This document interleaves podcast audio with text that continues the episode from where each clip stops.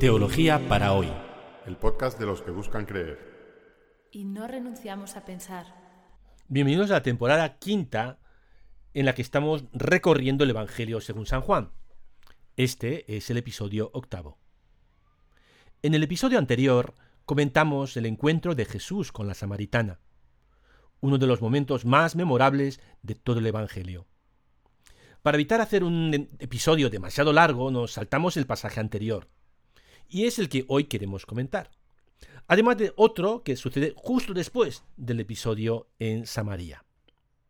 De este modo concluiríamos hoy una sección del Evangelio que muchos comentaristas han titulado De Caná a Caná.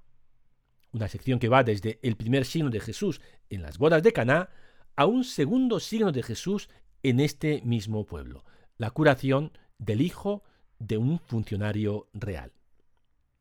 Vamos primero con el episodio que nos habíamos saltado y que va antes del encuentro con la samaritana. Leo. Después de esto, fue Jesús con sus discípulos a Judea.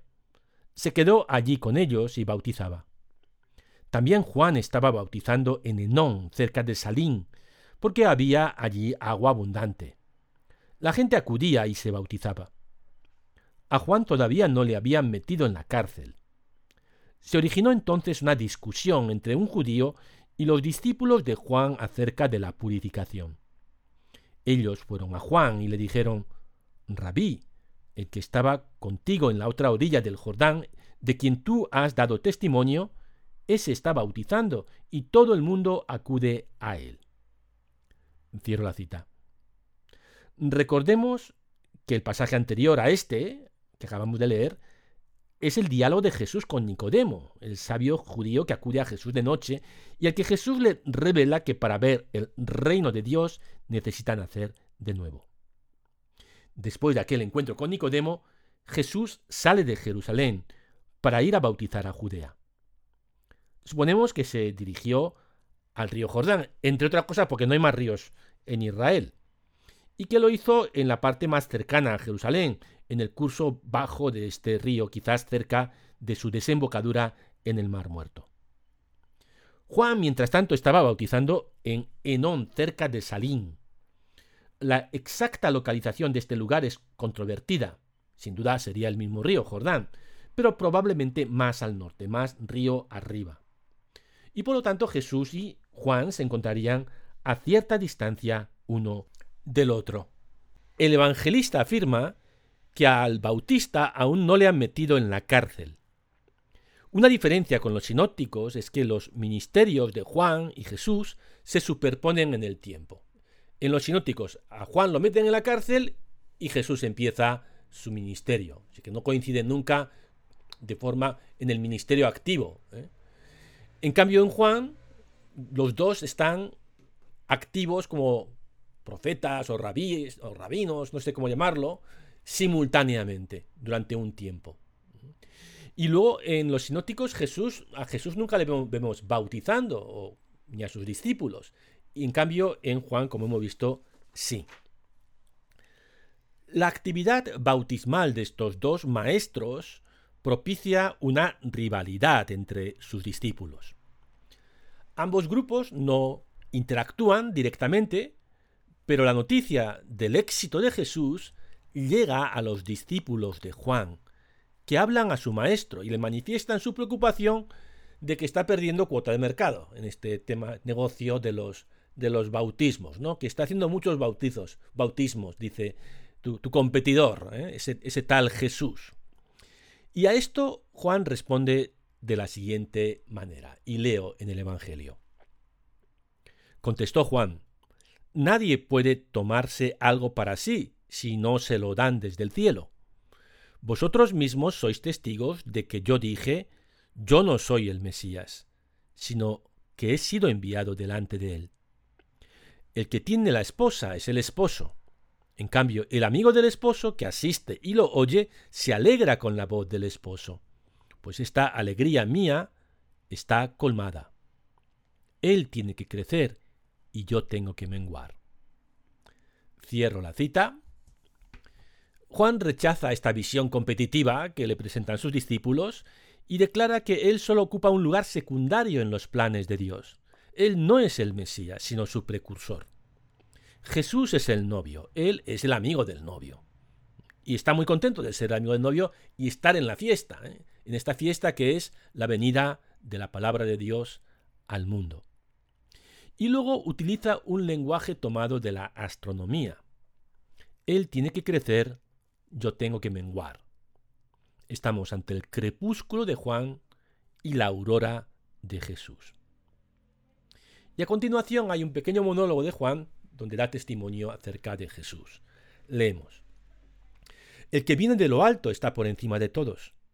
El que es de la tierra es de la tierra y habla de la tierra. El que viene del cielo está por encima de todos.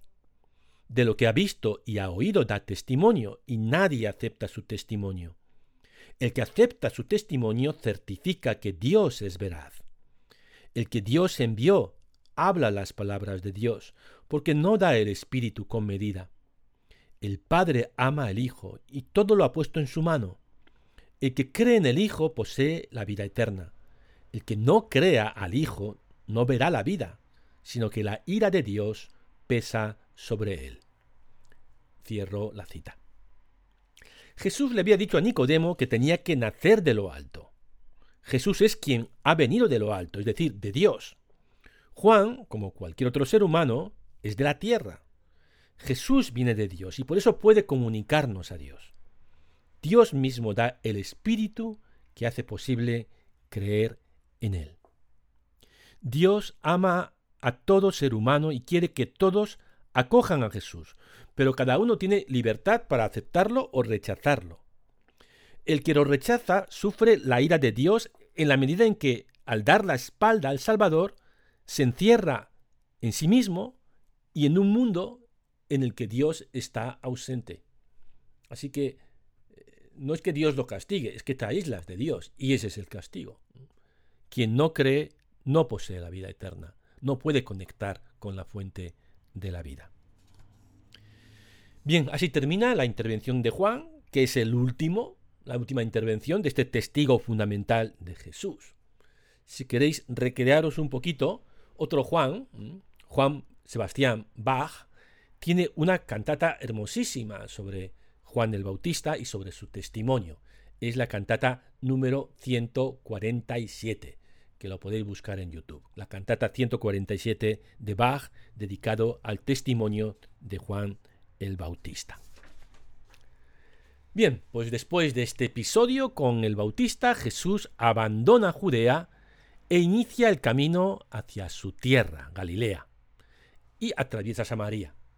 Y lo que pasa en Samaria ya lo hemos visto en el episodio anterior, el encuentro con la samaritana y luego eh, su encuentro con los samaritanos del pueblo de Sicar. Dejamos eso atrás y vayamos a lo que pasó después, cuando Jesús por fin entra en Galilea. Leo. Después de dos días salió Jesús de Samaria para Galilea. Jesús mismo había atestiguado, un profeta no es estimado en su propia patria. Cuando llegó a Galilea, los galileos lo recibieron bien, porque habían visto todo lo que había hecho en Jerusalén durante la fiesta, pues también ellos habían ido a la fiesta. Cierro la cita.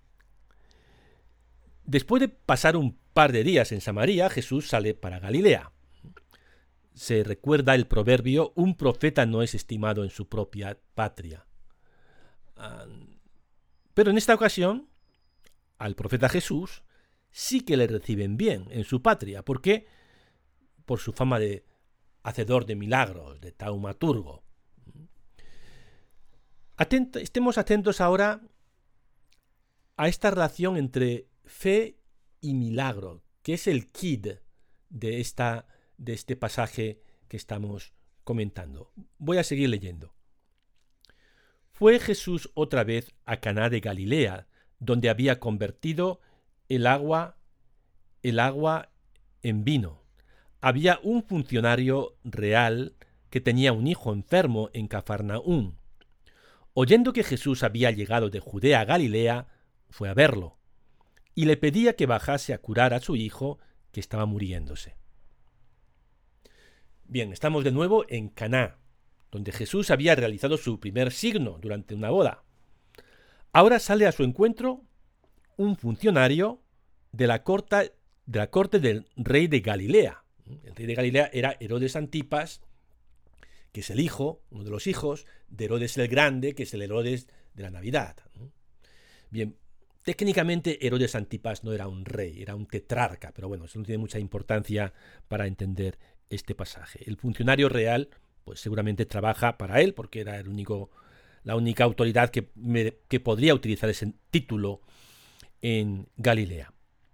Este funcionario llega de Cafarnaún a unos 30 kilómetros de distancia de Caná, Cafarnaún está, está junto al lago, y le pide un milagro para su hijo. Veamos cómo reacciona Jesús.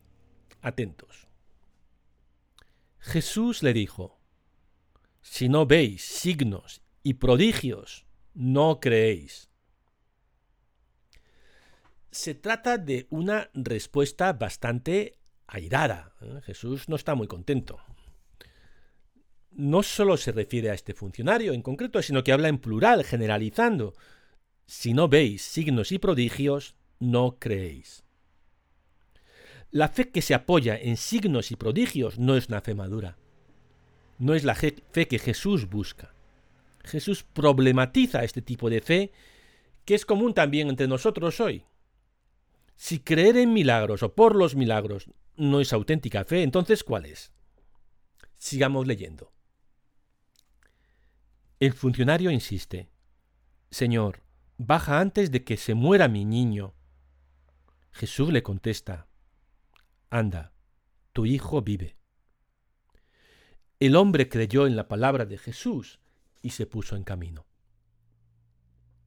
Cierro la cita el funcionario no se echa atrás por las palabras un tanto desabridas de Jesús, porque está en juego la vida de su hijo. Y existe por eso. Y entonces Jesús le dice, anda, tu hijo vive. Y cree sin ver, sin la manifestación de ningún milagro visible, constatable, cree en la palabra de Jesús. Anda, tu hijo vive. Y esa es la fe que Jesús busca, ¿no? Creer en su palabra porque Él es Él, no porque haya algún signo espectacular. Pero el milagro sucede. Sigamos leyendo. Iba ya bajando, ¿eh? desde Caná hacia el lago, es una bajada, iba ya bajando, perdón, sigo leyendo, cuando sus criados vinieron a su encuentro diciéndole que su hijo vivía. Él les preguntó a qué hora había empezado la mejoría y le contestaron, ayer a la hora séptima lo dejó la fiebre. El padre cayó en la cuenta de que esa era la hora en que Jesús le había dicho, tu hijo vive. Y creyó él con toda su familia. Este segundo signo lo hizo Jesús al llegar de Judea a Galilea. Cierro la cita. El milagro confirma la fe y lo hace más fuerte y fecunda toda su familia llega a creer en Jesús. Y esta fe es una confianza en la persona de Cristo. La última frase, este segundo signo lo hizo Jesús al llegar de Judea a Galilea, cierra toda esta sección que los comentaristas llaman de Caná a Caná, de las bodas de Caná a este segundo signo también en el mismo pueblo y que abarca los capítulos 2, 3 y 4. Según Zumstein, que es este, el autor de este volumen que estoy siguiendo para prepararme las clases, el Evangelio según San Juan, según este comentarista erudito de la Biblia, eh, dice lo siguiente. Si en el signo del vino abundante la clave consistía en descubrir en la venida de Jesús la manifestación de la gloria, en la curación del hijo del funcionario real, esta revelación de la gloria se concreta en el don de la vida. Así que hay un paso de la manifestación de la gloria a cómo esa gloria da la vida, en este caso a este pobre chico. Esta sección de Caná a Caná, estos tres capítulos, 2, 3 y 4, eh, presentan las manifestaciones de Jesús a distintas personas y grupos. Recordemos las bodas de Caná, la expulsión de los vendedores en el templo y los signos en Jerusalén, aunque no se, detallen no se detallan cuáles, el encuentro con Nicodemo y con la samaritana, y por último, este regreso a Galilea, la curación del hijo del funcionario real. Es una primera presentación de Jesús que completamos hoy. El próximo episodio, la próxima semana, iniciaremos una nueva sección que va del 5 al 10 y que en el que se profundiza sobre la identidad de Jesús, quién es Jesús. Y al mismo tiempo crece la tensión, la oposición entre Jesús y sus enemigos. Pero eso será ya a partir del próximo, de la próxima semana. Y vamos con la pregunta. ¿En qué medida seguimos buscando signos para creer, en lugar de fiarnos de la palabra de Dios?